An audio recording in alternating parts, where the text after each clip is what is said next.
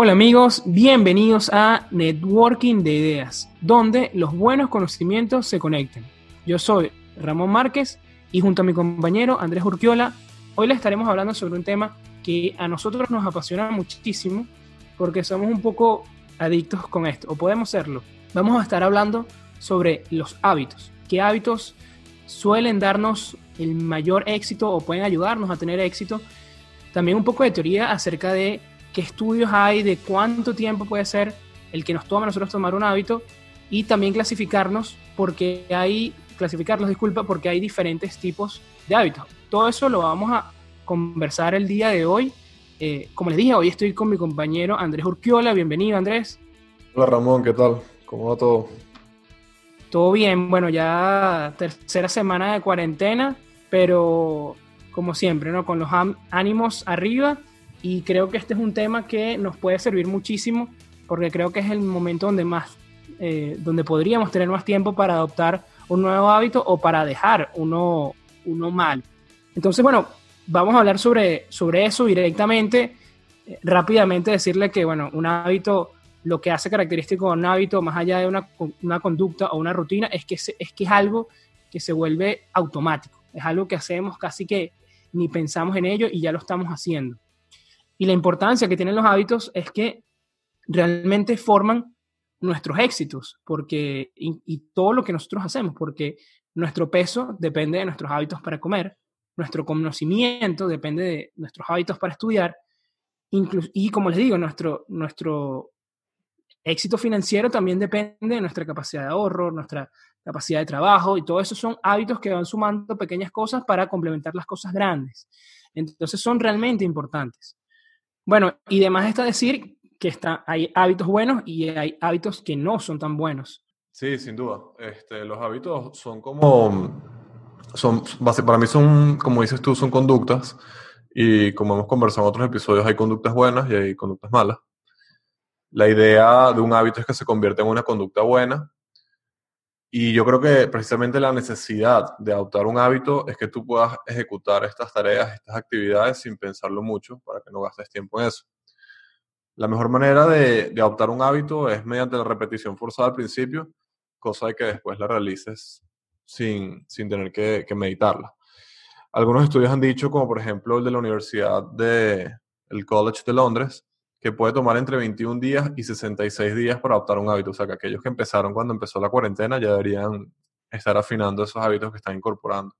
Correcto, sí. Y depende, como dices tú, de la intensidad, ¿no? Obviamente esto es un, tema muy teórico y cuando ellos se refieren de ese plazo de 21 o 66 días, es que puedas adoptarlo a largo plazo. Esa es la clave del hábito, porque realmente eh, yo hoy puedo hacer una cosa y la puedo hacer la semana siguiente, pero si ya la tercera semana, ya la cuarta semana no lo estoy haciendo, es muy probable, muy probable que no lo vaya a volver a hacer en otro momento, ¿no? Y, eso... sirve de poco porque, porque al final los hábitos, el beneficio lo vas a ver es a largo plazo, porque son pequeños esfuerzos que en el largo periodo es que van sumando. Sin duda. Y hablando de eso, es importante que, como les mencionaba al principio, categorizar o clasificar cómo podemos eh, encontrar dos grupos grandes de hábitos, si se puede, ¿no? Que sería justamente lo que te referías con los pequeños. Eso, yo leí un libro acerca de eh, hábitos atómicos de James Clear, muy bueno, se los recomiendo, que hace referencia a esos hábitos que son los más pequeñitos, por eso los llama atómicos, no solamente por, porque son una carga energética muy fuerte o pueden generar mucho poder, sino por el tamaño, porque es una unidad muy pequeña. Y eh, son esas pequeñas cosas, como mencionamos, que haces y ya ni te das cuenta, pero pueden traernos resultados muy grandes si lo hacemos con regularidad a largo plazo. Esos hábitos pequeños a lo que me refiero son esos que nos dan el to go, nos impulsan a hacer cualquier acción, eh, nos ayudan cuando estamos realizando una tarea un poco más complicada y pueden ser cosas como arreglar la cama cuando nos levantamos, eh, comer una fruta al día, una verdura, etc. Pero también hay otro tipo de hábitos que son los que van a un nivel más macro, un nivel más arriba, sin necesidad de convertirse en, necesariamente en una meta, ¿no? Es sin llegar a ser un proyecto de vida o un plan que tengamos. Puede ser algo más así como, como una mentalidad como una manera de ver las cosas. Sí, también es porque forman parte de nuestra identidad. Es lo importante de estos hábitos que son más macro porque realmente llevan también el core de lo que nosotros somos. Y muchas veces estos hábitos se, se, se, convierten, disculpa, en una postura de vida o también en, pueden desembocar en una habilidad. ¿Cómo, ¿Cuáles podrían ser estos hábitos más macro o estos hábitos core? Bueno, puede ser la disciplina, la paciencia, son cosas que eh, puede, paciencia puede ser estar esperando una hora o puede ser estar viendo una inversión y esperarla por cinco años, ¿no? No es algo que va de, un día a otro, no es algo que va todos los días, pero es una habilidad que se va desarrollando. O sea que si lo podemos, lo podemos ver, por ejemplo, como que son unos hábitos detrás de otros hábitos, porque precisamente si tú buscas desarrollar la paciencia como un hábito, al final la paciencia va a determinar otras conductas más pequeñas que terminan siendo de repente un hábito to go o un hábito atómico como los que mencionaste antes. Igualmente el tema de, la disciplina, si al final tú buscas desarrollar el hábito de la disciplina, esa es una conducta que va a terminar moldeando otras conductas más pequeñas, como por ejemplo el caso de los fisicoculturistas, que yo sé que tú, tú sabes bastante de eso. tú también. sí, aunque estamos un poquito fuera de forma con la cuarentena, pero... sí, bueno, ese es un hábito que a mí me parece increíble, como bien mencionas, eh, yo lo veo como, va a sonar un poco extraño, pero yo lo veo que es como esos hábitos macro es como una bolsa donde podemos poner estos hábitos atómicos pequeños, ¿no? Podemos como que cargar nuestra bolsa. Obviamente, si tenemos una bolsa muy pequeña, ¿qué tantos hábitos atómicos vamos a poner, poder poner ahí? Entonces, por eso la importancia de desarrollar primero estos hábitos macros y luego los pequeños. Me gusta, me gusta mucho esa idea porque es algo que viene ya más concientizado. Correcto. Y este ejemplo de los fisiculturistas es increíble. No, no, porque nosotros hayamos sido, no lo digo por eso. Digo porque eh, realmente más allá de toda la, disciplina que necesitas, todo el autocontrol, por así decirlo, el hábito que yo veo más clave es la capacidad de adaptarte. ¿Por qué? Porque en un momento, para los que no estén realmente familiarizados, en un momento, en, el fisiculturista, cuando vas a competir, tienes una etapa donde debes comer muchísimo, estamos hablando de 7, 8 comidas, y con mucha cantidad calórica, muchos carbohidratos, para ganar peso, porque quieres llegar a ese peso máximo, y luego ya faltando pocos meses o pocas semanas para la competencia, tienes que cambiar tu mentalidad de 0 a 100.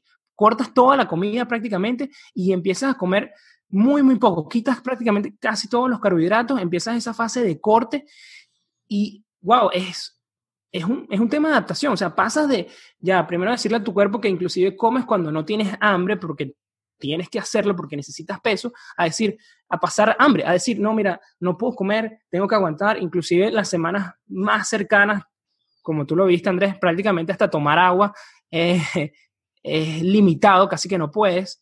Eh, entonces es algo, esa capacidad de poder adaptarte, de decir, mira, hoy en estos meses estoy en esta etapa, tengo, necesito estos hábitos pequeños, necesito hacer esto para poder cumplirla bien y de un día a otro, mira, tengo que cambiar, tengo que cambiar los que estoy haciendo, necesito otras herramientas, necesito otras actitudes para poder cumplir mi meta. Ahí se ve claramente cómo ese hábito es súper importante. A mí es uno de los más importantes, el de la capacidad de poder adaptarte al entorno. Otro ejemplo también podría ser el de, el de querer siempre aprender, ¿no? Ese, ese lo vamos a tocar un poco más adelante.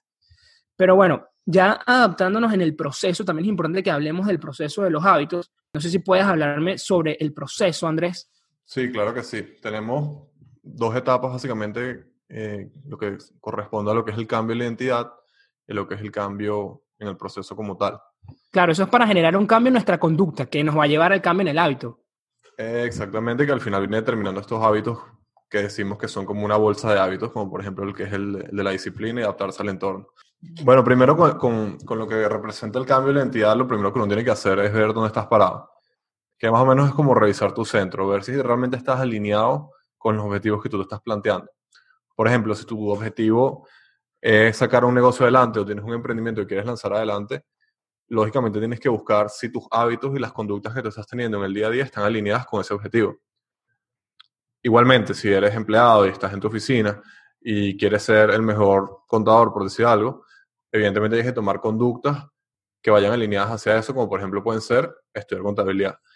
Pero yo creo que muchas veces la gente, en el, y, esto, y esto se ve en el mediano o largo plazo, cuando fracasan en algo y después, si, bueno, que es lo correcto, ¿no? Voltean a ver en qué fracasaron o por qué fracasaron, es porque esos hábitos que tenían son precisamente hábitos que no necesariamente son malos, pero son hábitos que no están alineados con el objetivo que ellos tienen.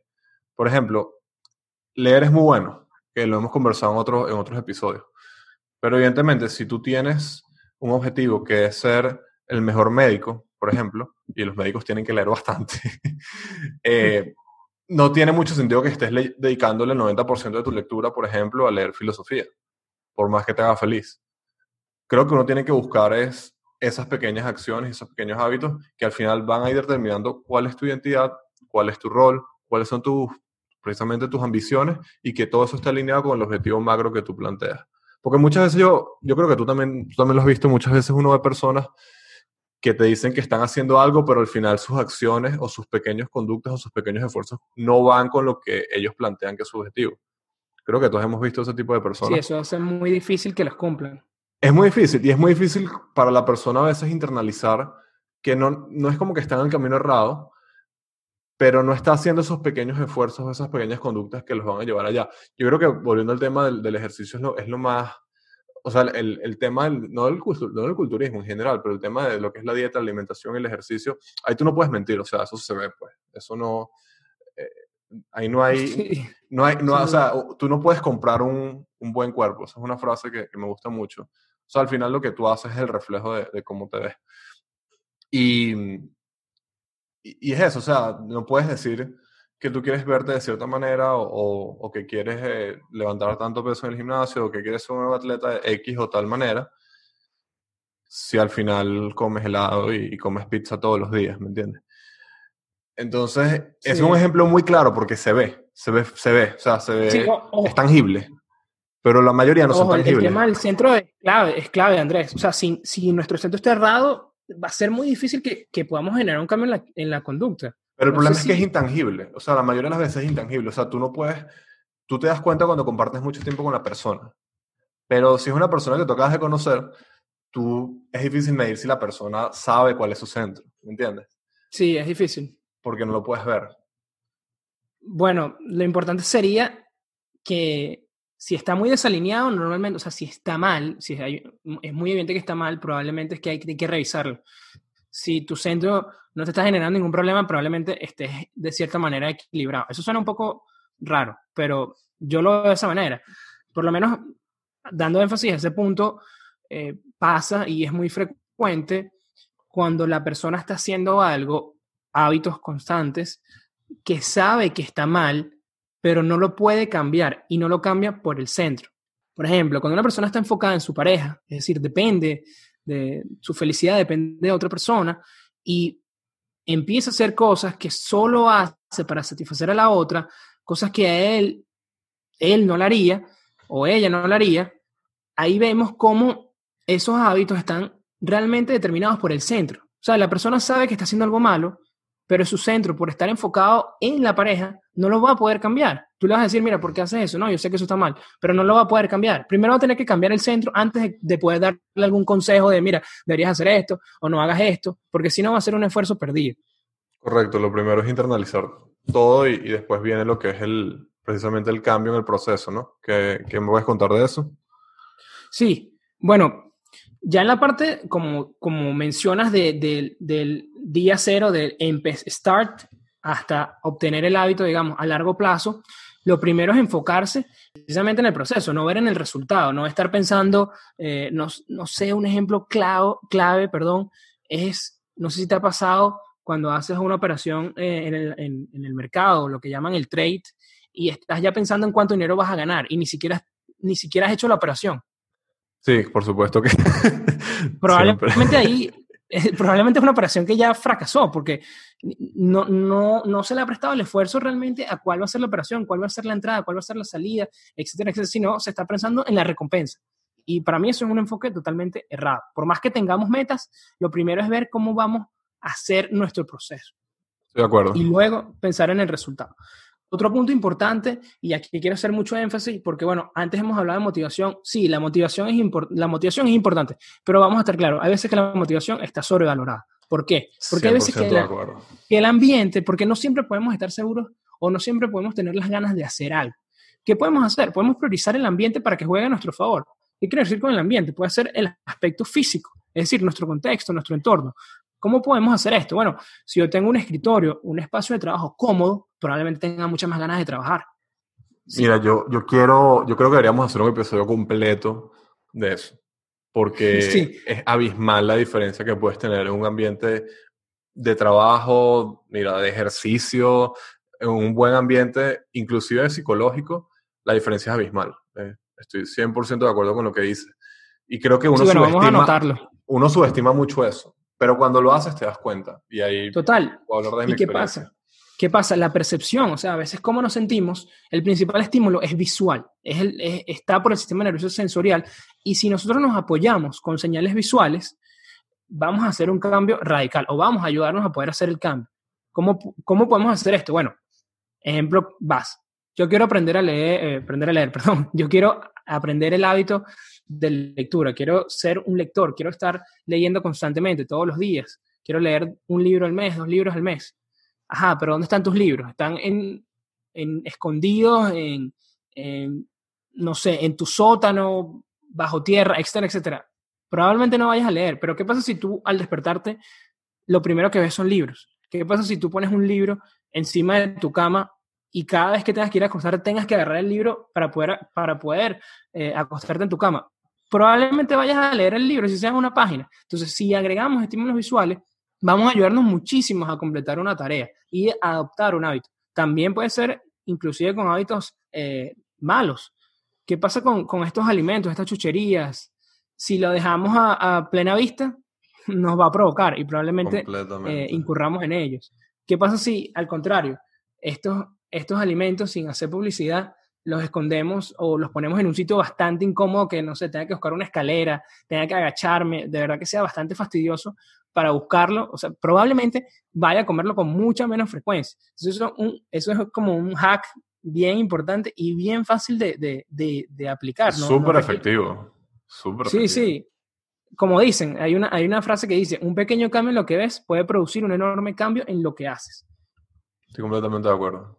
Me gusta, me gusta mucho, me gusta mucho eso y, creo que a veces, ya que este es un podcast de, de desarrollo, negocios, emprendimiento, muchas veces el tema del lugar de trabajo lo subestimamos y decimos, no, este, yo puedo trabajar en cualquier lado, no sé qué y tal. Está bien, pero la diferencia entre trabajar en cualquier lado y trabajar en tu lugar, que va a ser tu centro de comodidad, tu lugar donde tienes todo precisamente cómodo, que es bonito, que, que ves esas cosas que te motivan, que tal vez un día te levantas y no tienes ganas de trabajar, pero de repente tienes en tu fondo de pantalla, no sé, una foto de la casa en la playa que te quieres comprar, por ejemplo, ese es mi caso. Eh, sin duda, eso hace la diferencia, 100%. Sí, sí. Bueno, y siguiendo en el proceso, otro o el tercer paso, y podemos volver al ejemplo del ejercicio, que el ejemplo del ejercicio lo estamos usando mucho hoy, es rodearte de personas que tengan los hábitos que tú quieres adquirir o hábitos que tú estás desarrollando. Un networking de, de hábitos. Correcto, sí, porque no sé si te pasa, no siempre, así como no siempre tenés ganas de ir a trabajar, no siempre puedes tener ganas de ir a entrenar. Pero si tienes un compañero que te dice, tú no tienes ganas de entrenar, pero un compañero te dice, mira, tenemos que ir a hacer piernas, tenemos que ir a entrenar, vas a ir. No, estás solo, pues, e, en esa ayuda. Y es eso, te van a, te van a contagiar entusiasmo, te van a, también ahí entra otra vez la motivación, te van a ayudar, y también es algo que lo, eh, suena extraño, pero lo hace atractivo. ¿Por qué? Porque ese es el, el, mayor activo de, de, lo que es el CrossFit. Yo no hago CrossFit ni, ni me gusta ni lo comparto, pero si tú hablas con las personas que hacen CrossFit, lo primero que te van a decir es eso que me encanta porque el ambiente es increíble, porque hay un montón de gente como yo que está poniendo el empeño, porque te animan, cosa que es diferente de repente a la dinámica del gimnasio normalmente que es más solitaria. Correcto, ellos han tenido mucho éxito ahí y, y, sin duda ahorita donde hay más personas, donde yo veo que cada vez, no sé si a nivel de cantidad de personas, pero sí a nivel de crecimiento, eh, sin duda han superado cualquier otra disciplina. Sí, de acuerdo. Y, en parte es por eso. Eso que tú dices es, clave. ¿Por qué? Porque esto lo hace atractivo. ¿Cómo así? O sea, a veces los hábitos, eh, más allá de una recompensa, las personas no los reconocen. No, sé si te ha pasado, te dice, oye Andrés, tú sí lees, y eso a ti te trae como una satisfacción personal, te hace sentir de cierta manera bien contigo mismo, que estás haciendo las cosas bien, y eso hace atractivo el hábito. coño Andrés, tú sí haces ejercicio o tú sí levantas peso, X, cualquier cosa, hace que el hábito se vuelva atractivo, más allá de la carga que puede a veces ser y, lo fastidioso, entre comillas, que, puede ser un hábito, hace que, que, haya un mayor disfrute para poder hacerlo y también inclusive si estás en un grupo, como es el tema del CrossFit, hace que las personas se unan. Oye, es algo que tenemos en común, es algo de lo que podemos hablar, es algo por lo que podemos estar el tiempo juntos. Eso hace la diferencia, pero sin dudas. Y, nos ayuda porque... Sí, también hay un tema de aceptación social porque, como dijimos anteriormente, los hábitos son conductas. Y si tú estás en un grupo de personas en las cuales las personas tienen una conducta mala, que es donde es más evidente verlo, ¿no? Esa, esa famosa frase, dime con quién andas, te diré quién eres. esa frase, esa frase, aunque es bro science, como dicen, no hay ninguna, no hay ninguna ciencia como que la, que la apoye. Pero es verdad, porque la psicología del, del, del, ser humano busca es la aceptación social. Y si tú estás en un grupo de personas donde todas tienen una conducta, tú vas a buscar la aceptación social a través de repetir esas conductas. O sea, evidentemente estás en grupo y todos, por decir algo, hacen, fuman, tú eres, estadísticamente eres mucho más propenso a fumar también. Y a beber y cualquier otro tipo de cosas que tal vez no son los mejores hábitos, pero igualito aplica para los hábitos buenos. Entonces yo creo que eso tiene mucha importancia a la hora de los hábitos. Eso inclusive llega a nivel subconsciente, porque tú puedes compartir, por decir un año, eh, por decir algo, disculpa, un año con, con, un grupo de individuos y tú te aseguro que desde el día uno hasta el día final, sin darte cuenta, tus hábitos han cambiado. Y son hábitos que seguramente son comunes en el grupo. Sin duda el número cuatro o el, el aspecto cuatro que necesitamos para, para cambiar nuestro proceso. Lo que tú mencionabas, la frecuencia. La frecuencia es clave para que el hábito sea duradero. Porque él se construye con la repetición. Tú lo, tú lo, tú lo dijiste bien claro. La repetición y la práctica hacen que el hábito se, se adquiera, hace que lo adoptemos. Más allá de, de qué tanto tiempo en un día o en cierto eh, en cierto momento específico estemos realizando cierta actividad. Es decir, es, es mejor leer cinco páginas diarias que 25 páginas cada cinco días. Más probable que mantengamos esas cinco páginas diarias por un año, dos años, tres años, que ese, ese evento raro de leer cada cinco días. Estoy muy de acuerdo y creo que, que, es eso, son pequeños esfuerzos todos los días. Y una vez que tú adoptas el hábito, cuando no lo hagas te vas a dar cuenta. Así de fácil. ¿Cómo Correcto, que adquiriste el hábito cuando te falta hacerlo? Así te causa hasta, hasta molestia cuando no lo estás haciendo. Llamado, sí. como decimos eh, coloquialmente, echando broma, eh, un TOC, ¿no? Un trastorno obsesivo compulsivo, pero obviamente no llega a ese nivel, pero, pero sí, o sea, es como que tú sientes que te falta algo. Punto. Si tú no tienes el hábito adoptado, no vas a sentir eso. Y mm, parte de, hacer eso, de esa repetición, esa frecuencia, es el, siguiente punto, que es lo que va con hacer las cosas simples, no compliques las cosas.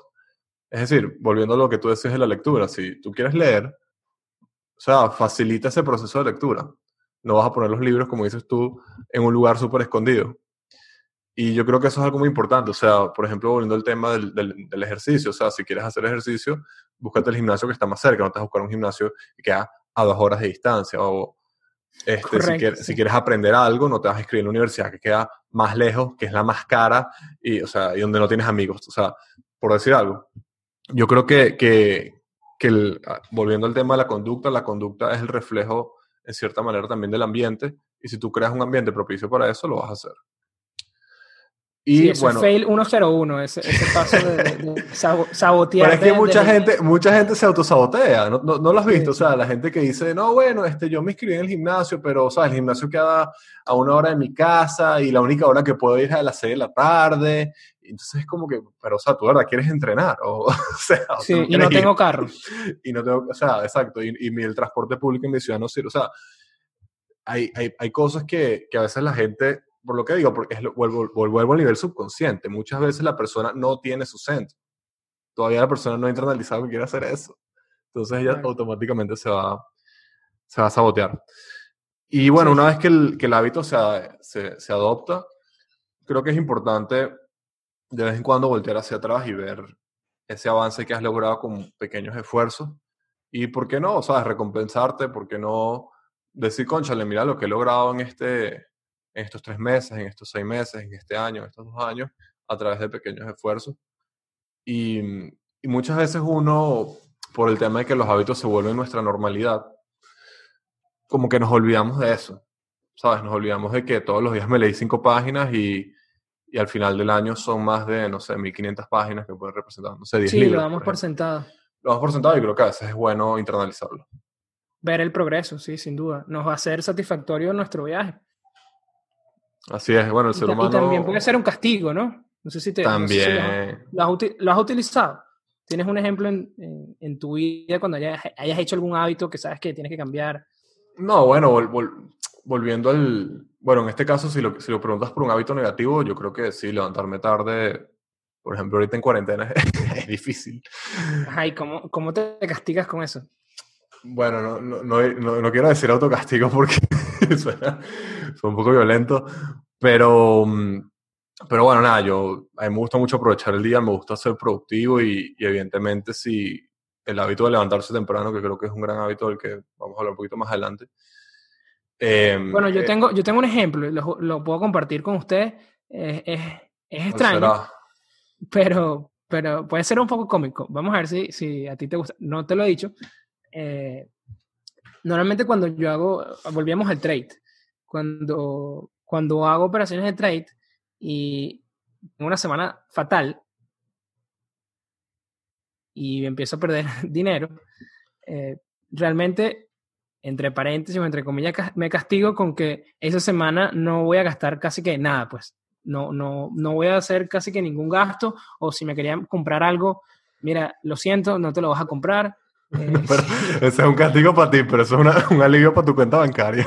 No, claro, pero, o sea, digamos, eh, me refuerza que tengo que tener más, tengo que seguir claro, estudiando sin y duda, tengo que, duda. que, que también ser más disciplinado con algunas operaciones que probablemente no hayan sido las mejores, ¿sabes? No, sin duda, es lógico. Es lógico. Eh, Es así como un, pe- un pequeño castigo.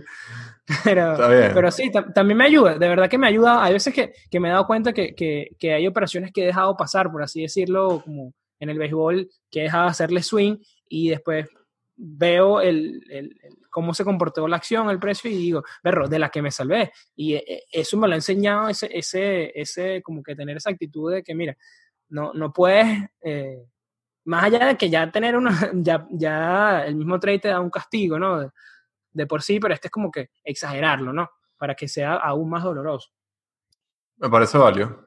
No lo, no lo hago, pero, pero sí, yo me, me, me hago un autocastigo más psicológico cuando pierdo dinero, Sí. que, que es peor. Bueno, y vamos a hablar ya directamente de cuáles son los hábitos que nosotros, ojo, Andrés y yo consideramos los más importantes. Vamos a hablar primero de los atómicos, los pequeños. Eh, no sé si son los más importantes o son algunos que no son tan comunes o la gente suele pasar por sentado que nos pueden traer muchos beneficios. Por lo menos hay uno que yo siempre hago sin falta, que es lo primero que hago cuando me levanto es tomar un vaso de agua. Y eso me ayuda, pero muchísimo. No, no siento que estoy despierto hasta que hago eso. Lo comparto. De hecho, cuando tomas agua en la mañana, activas los órganos internos y eso de alguna u otra manera te despierta, literalmente hablando, te despierta. Sí, yo siento que es un cambio, pero radical. Cuando Obligado. levantas, Bueno, este, este es un hábito que lo tenemos que pensar un poquito más y lo voy a hacer otra vez énfasis, es hacer ejercicio, alguna actividad física. Yo creo que mm, más allá de que la hagas todos los días, es que el día que te plantees hacerla, la hagas. Y me parece que es un excelente hábito porque, como dijimos antes, hay días que no vas a querer entrenar, hay días que no vas a querer trabajar, hay días que no vas a querer hacer las cosas, de ahí viene la disciplina, de ahí rescato lo que dijiste hace unos minutos, que, que la motivación no lo es todo. De hecho, si vamos un poco más allá, eh, hay una frase que a mí me gusta, un poco fuerte, pero dice, motivation is bullshit. Es decir, la motivación es, es basura, Basura. pues. Y, y lo que te quiere decir la frase es que la motivación te va a impulsar hasta cierto punto, pero nadie se levanta todos los días motivado, nadie se levanta todos los días queriendo trabajar, queriendo hacer ejercicio y queriendo ser la persona más exitosa del mundo. Hay días que tú te quieres quedar en tu cama y ya. Pero, a pesar de que hay días para hacer eso, la mayoría de los días no son para hacer eso. mayoría de los días tienes que salir y hacer lo que tienes que hacer y ya.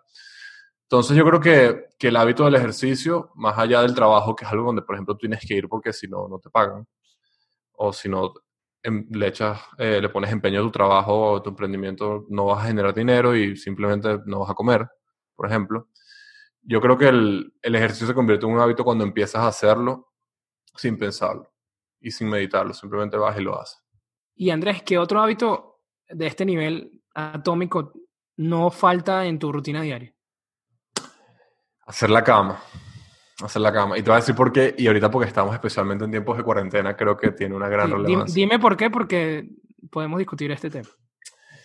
Porque tal vez si tú trabajas y sales de la casa no tiene tanto impacto, pero bueno, primero hay, hay, todo, un, hay todo un discurso de, un señor, si no mal recuerdo, es un militar estadounidense, que, que él dice que la importancia de hacer la cama básicamente es que es tu primer éxito del día.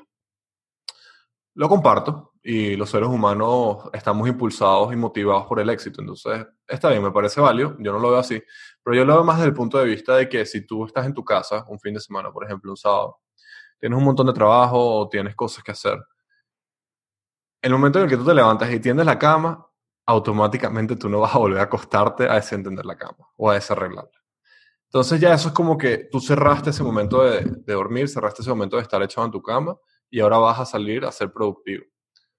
Y, yo ahí sí creo que tiene mucho impacto y los que nos están escuchando, no sé si lo aplican en su día a día ahorita que estamos en cuarentena, estamos encerrados en la casa y es un poco difícil, bueno, para mí lo ha sido ser productivo, pues, eh, aprovechar el tiempo, porque sentimos que tenemos demasiado tiempo y estamos en la cama, estamos en el cuarto y vemos televisado. Pero el momento en el que tú tienes la cama, tú tendiste la cama, ya tú no te vas a volver a acostar, por lo menos en un buen rato, por lo menos hasta la tarde. Yo sí creo que hay una diferencia psicológica bien fuerte ahí. ¿Tú cómo lo ves? Bueno, yo tengo que ser honesto, yo lo intenté por un tiempo, pero no logré convertirlo en un hábito. Que admitir que, que fracasé. Inténtalo este, ahorita, inténtalo en la cuarentena. Sí, voy a intentarlo. Es que no sé, siento que sigue siendo perder el tiempo para mí, pero sí leí, precisamente lo, adopté o lo intenté adoptar por eso que estaba leyendo de que te trae como una victoria psicológica de que empiezas el día ya con que ya cumpliste algo, ya, ya hiciste algo. Pero siento que, que... ¿No se sentía bien cuando tenías la cama? A mí me gusta. No, siento se ve más bonita. El, cuarto se ve como 50% más ordenado, nada más con tener la cama. El cuarto puede estar sucio, pero se ha ordenado. Bueno, eso es verdad. Pero, me, me, pasaba a veces que igual me acostaba con la cama arreglada. no, lograba el efecto. Entonces Otro, otro, que no estoy tratando de aplicar, que lo leí de Tony Robbins, que él recomienda hacer 10 flexiones o 10 sentadillas arrancando el día también como para arrancar eh, de una como que full energía. Eso lo, hace, eso lo hace Bruce Wayne en Batman Inicia. Exacto, eso lo hace, eso lo hace Bruce Wayne. Y, ojo, las veces que lo he hecho como que sí, sí te da como que cierto pump, por así decirlo, y no, no el pump físico, sino cierto pump de energía, así como que para, para arrancar y bueno, estoy listo. Pero, eh, no sé, a veces como que, como que se me olvida, ¿no? no, yo no lo hago, ni lo haría. 100% en mi rutina. No lo hago ni lo haría. Yo para, para para despertarme, si eso, o tener ese pump, yo me, me baño. Ese es el segundo hábito que yo diría que, que, es importante para mí. No todo el mundo lo hace. Está la discusión de la gente que se baña en la noche, la gente se baña en la mañana. Yo me baño en la noche y en la mañana. Pero yo creo que bañarte en la mañana es como, literalmente es como que te rejuvenece. O sea, está, empiezas fresco. Y yo me he dado cuenta que inclusive los días que estoy en mi casa, que no salgo, porque siempre me baño antes de salir, pero los días que estoy en mi casa la diferencia es brutal entre bañarte, no tiene que ser con agua fría, simplemente es ducharte ya, y la diferencia entre no ducharte es como que literalmente me siento, me siento rejuvenecido y creo que, que se ve una diferencia. Y creo que es un hábito que mucha gente no comparte, porque mucha gente dice, no, pero me bañé en la noche, ¿sabes? No importa, y no porque estén sucios. Sino hay un efecto... que, que, que hay un, de repente les puede hacer quitar tiempo, les, les pierde tiempo en no, vale, pero un duchazo, un no te puede quitar ni, ni cinco minutos. Bueno, pero esas es la, las teorías a favor. No, vale, por favor. Yo creo que hay una diferencia abismal. Y, mm, ojo, estoy de acuerdo.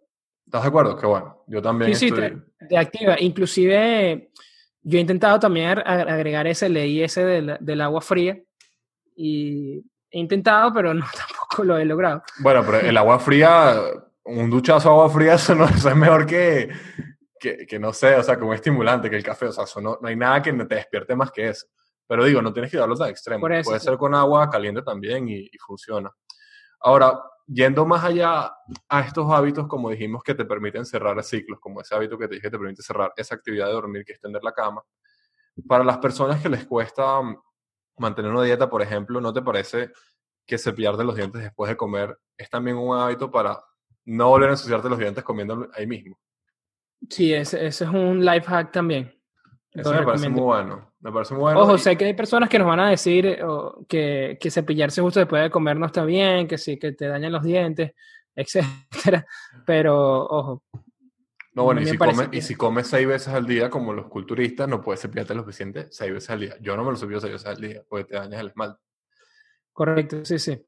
Pero creo que sí puede ayudar. Para una Cuando tienes que... como que esa ansiedad, te cepillas cuando tienes la ansiedad o ese craving de que quieres comer algo, te cepillas y como que se te olvide. No, bueno, o por una persona que, que, que nada más come tres veces al día, te puedes cepillar los dientes tres veces al día y no, no te va a pasar nada. Yo sí creo que, que puede hacer una diferencia. Porque, Sí, sí te ayuda. claro. Es Em, como cerrar la tienda, ¿sabes? Como que, Tal cual. mira, no voy a comer más nada, ya, ya me cepillé, me da fastidio tener que volver a cepillarme. Bueno, aunque yo admito que a veces en la noche, después de que me cepillo, me da hambre en la tarde y me como algo. pero, pero, pero sí, sí, sí, sí me da fastidio. Me da más fastidio que, que si no me hubiera cepillado. Em, a ver, ahora vamos con el tema de la lectura, que yo creo que es uno de los que está un poquito más arriba que estos hábitos.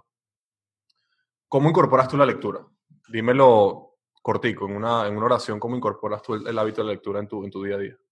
Bueno, empecé primero eh, poniéndome metas diarias y eso me ayudó realmente a, hacer la lectura parte de mi, de mi vida, pues. Luego me di cuenta que eh, no estaba contabilizando, porque a veces también leemos en Twitter, a veces leo un artículo en Medium y no estaba contabilizando esos tiempos. Y como que empecé a poner la lectura encima de otras cosas y ahí tuve como que un desequilibrio. Y lo que empecé a, lo que empecé a hacer fue poner eh, metas eh, semanales. Es decir, igual leo todos los días o trato de leer todos los días, pero me voy a medir la- a la semana, porque si no ya me estaba saboteando, como te digo. Y a su, a, a su vez tengo también ciertas metas eh, anuales, ¿no? Digo, por lo menos este año dije que iba a tratar, tratar de leer 24 libros al año. El año pasado fueron 12 y eso también me ayuda como que a llevarle, llevarle el récord. Y, y bueno, esto lo quería hablar en, los hábitos, eh, porque la lectura se vuelve ya un hábito macro, se vuelve parte de la bolsa, porque te ayuda a desarrollar otras habilidades, ¿no? Porque es el conocimiento, desarro- desarrollas habilidades de solucionar problemas. Si tú quieres que tus problemas se hagan más fáciles, lee más, sin duda que, que, que va a ayudarte. De eso vamos a hablar más adelante. Eso fue más de una, de una oración, pero yo sí lo hacer en una oración. Lo siento, se me olvidó. Comparto lo que tú dices. Planteo una meta anual. En mi caso, este año son 12 libros, porque rescato lo que dices. Uno lee mucho sin contabilizar esa lectura. Por ejemplo, noticias. Yo leo noticias todas las mañanas cuando me levanto, ese es otro hábito. Tengo mi, de hecho, mis páginas de inicio son cuatro portales de noticias. Todas las mañanas lo leo. Ojo, eso puede ser un hábito malo también, ¿viste, Andrés? Pero eso lo podemos discutir en otro episodio. Porque, bueno, ok, lo discutimos en otro episodio. Yo lo hago porque, mm, porque me, me obligo a estar enterado de lo que pasa, porque si no me da fastidio y, y no estoy enterado de lo que pasa, especialmente si estás expuesto a un mercado financiero, tienes que hacerlo. Em, Sí, pero tiene, a pesar de que haya metas anuales y metas semanales, es importante que igual trato de leer todos los días. eh, exacto, a eso voy. es Igualmente yo. se Igualmente yo. Yo me, Puedo- puedo yo me pasar- pongo, me pongo una, una meta de 30, 50 páginas al día. Evidentemente, eso es una medida, eh, digamos, muy blanda porque depende del libro, depende hasta de la cantidad de letras por página, por decir algo, pero depende mucho más del contenido, ¿no? Pero, pero sí, me pongo una, un número al día y trato de cumplirlo. Si lo cumplo, chévere. Si no lo cumplo, el día siguiente trato de leer un poco más. Eso sí lo hago. Exacto. Sí, Y- bueno, yo quité, como te digo, yo quité lo- lo- las medidas diarias porque me estaba Es que frustrando. depende no mucho, claro. bueno, porque tenía que trabajar o ese día tenía que, estudiar otra cosa y, no quería como que penalizarme porque, oye, como te digo, no siempre puedo poner la lectura como número uno. Entonces lo que dije es tal cual lo que dices tú y lo que hablamos en el, manejo del tiempo, sea, Son 168 horas. Voy a tratar de leer todos los días, pero mi objetivo va a ser semanal. Si este día estaba muy full y no leí, bueno, el siguiente día me paro más temprano y complemento. Exactamente. Y bueno, para terminar estos hábitos, hay muchos más. Nos encantaría que nos comentaran si tienen algún otro hábito que, que, piensan que es relevante, si piensan que algunos de los que hacemos no sirven para absolutamente nada, también pueden decirlo. Yo quiero cerrar con uno. escuchar qué hábitos, qué life hacks eh, utilizan y que les haya traído muchos beneficios, sin duda. Y mm, yo quiero cerrar con uno que va un poco más allá de, digamos, de, de, la, de, la, de la acción física y va más a la acción mental Vamos a ver, Andrés. Este lo incorporé yo hace, mira, hace, hace aproximadamente que seis años, cinco años, hace cinco años. Y es muy sencillo. Consiste en agradecer por algo. Lo puedes hacer en la mañana cuando te levantas, lo puedes hacer en la noche cuando te acuestas. Pero en esencia consiste en que tú encuentres un espacio en tu casa que sea tranquilo, si tiene una mejor vista, excelente una vista, una vista buena, disculpa, mejor aún. Sí, sí. Y simplemente agradece por algo. Personalmente yo no, yo no soy religioso, em, pero increíblemente, eh, cuando empecé a hacer este hábito, que me parecía que esa es la parte del hábito donde uno tiene ese choque, ¿no? Que es como que tienes esa, esa transición de no tener el hábito a tenerlo. Yo decía, bueno, pero yo no, yo no creo en, en esto, yo no creo en, nada, ¿a, quién le voy a agradecer yo, por ejemplo, porque el día está soleado? Por algo tan, tan sencillo como eso. Y dije, bueno, vamos a empezar a agradecerle, no sé, al universo, por ejemplo. Bueno, que gracias universo porque el día está soleado. Y así empecé. Y mira, la verdad que la diferencia es abismal, porque uno se levanta, más allá de levantarte motivado, más allá, eso hace que tú liberes serotonina en el cerebro y eso hace que te levantes en un humor. Y para mí, que me he levantado de mal humor toda mi vida, porque me gusta dormir y odio que me levante y tengo el sueño muy blando, tengo el sueño muy, muy ligero, em, ha hecho una, una, diferencia abismal y, y, lo recomiendo ampliamente. También lo puedes aplicar antes de dormir, porque eso hace que descanses mejor y, descanse, y de alguna manera limpies eh, el cerebro de todas esas cosas que te están estresando.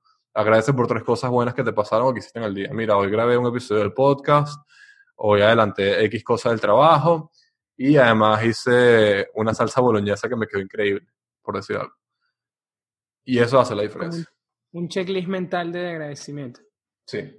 Y eso hace, hace mucho la diferencia, hace que estés feliz, te mantengas una buena actitud positiva. Y es, un, es 100% un hábito. 100%. Yo no, o sea, si llegan a las 10 de la mañana y yo no lo he hecho, yo dejo lo que estoy haciendo y voy y lo hago. Oye, no sabía que, que lo practicabas, pero me parece bastante bien voy a intentar agregarlo a mi La gente lo subestima, la gente lo subestima y, y tiene un poder. No, yo creo que sí vale la pena. Yo creo que sí vale la pena y, y también se. Es lo que hablábamos de, de, ver el progreso. Agradecer también te ayuda a ver eh, Exactamente. las cosas que has logrado y, y no, no, dar nada por sentado. Exactamente. Y mejorar tus relaciones con las personas porque a veces no saben todas las cosas buenas que hacen por ti. Y, no, y hay, días, y hay días que son terribles, hay días que tú te levantas y es el, eh, no sé, el peor día del, del mundo. O sea, tienes, no sé, acabas de sacar la cuarentena, por lo menos en mi caso, eh, decretaron cuarentena y yo estaba comprando los materiales para remodelar la oficina, por ejemplo. Y tengo que esperar ahora tres meses para hacerlo. Busca algo por lo que tengas que hacer, lo que sea. Por ejemplo, si tu novia se quedó dormida en tu casa, conchale, qué, qué bien que puedo compartir con esta persona ahorita. Por ejemplo, y ella puede ser la vez número 105 que se quedó en tu casa, pero siempre encontrar algo que te permita generar algo de felicidad inconscientemente, yo creo que hace la diferencia a largo plazo 100%. Y bueno, Andrés, creo que ya es el momento del dato de la semana. Y el dato de la semana es, ¿sabías que Leonardo da Vinci tenía unos hábitos bastante peculiares a la hora de dormir? Sí, se dice que Leonardo da Vinci dormía apenas 20 minutos cada 4 horas. Es decir, él aplicaba lo que se conoce como el ciclo de Uberman, porque decía que dormir era una pérdida de tiempo y le afectaba en su trabajo. También este era un hábito común en otro genio de la historia como fue Nikola Tesla. Él afirmaba que solamente dormía dos horas de 12 a 2 de la mañana. Y bueno, lastimosamente ya se nos acababa el tiempo del episodio del día de hoy. De verdad que espero que, les haya gustado mucho, les haya generado entusiasmo, les haya generado interés hacia conocer un poco más acerca de los hábitos y ver cuáles son los que realizan en su rutina. Porque como les comentaba, Andrés y yo somos adictos a, a, todo este tema, porque creo que si uno tiene una mentalidad de, de, querer mejorar siempre, creo que la clave es a través de los hábitos, a través de, de las cosas que hacemos a diario. Y quería finalizar con esa frase o con, ese, con esa reflexión y, y ese cálculo que hace James Clear en su libro de que si somos mejor 1% cada día, por un año, al final del año, por el interés compuesto o por el efecto compuesto, al final del año vamos a ser 37 veces mejor que al momento de arrancar. Es un efecto realmente impresionante. Bueno, yo para, para cerrar, y está muy bueno eso, eso que comentaste, porque habla del interés compuesto que también está relacionado con las inversiones. Eh, para cerrar, nada, agradecerles una vez más. Nos disculpamos por la calidad de, del audio, porque estamos grabando con con un internet bastante difícil ahorita, en, en esta época, sí, yo creo que es un, un desafío con, para nosotros ahorita poder eh, seguir brindando contenido, pero, pero bueno, nada, aquí estamos y si el coronavirus no ha podido con nosotros, nada, nada podrá. Aquí estamos, aquí seguiremos. Bueno, y eso ha sido todo. No olviden seguirnos en nuestra red social arroba networking de en Instagram. De verdad que ahí vamos a estar para responder todas sus dudas, para si tienen algún tema del que quisiera, quisieran que comentáramos o que discutiéramos en los próximos episodios, por favor díganos. Eh, de verdad que, como dijo Andrés, estamos muy agradecidos de, de todo el apoyo que, que, nos han dado los escuchas y de, y de, todo, de todas las personas que se están sumando cada día a, al programa.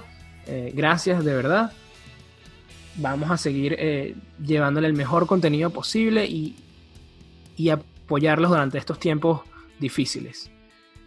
Y también aprovechen en estos tiempos y visiten nuestra página web myval-u.com donde podrán encontrar todos los cursos de educación financiera que Value tiene para ti. Aprovechen de desarrollar una nueva habilidad en estos momentos difíciles y en la página también tienen toda la información sobre este y todos los episodios. Yo soy Ramón Márquez. Soy Andrés Urquiola. Y esto fue Networking Ideas, donde los buenos conocimientos se conectan. Hasta el próximo episodio.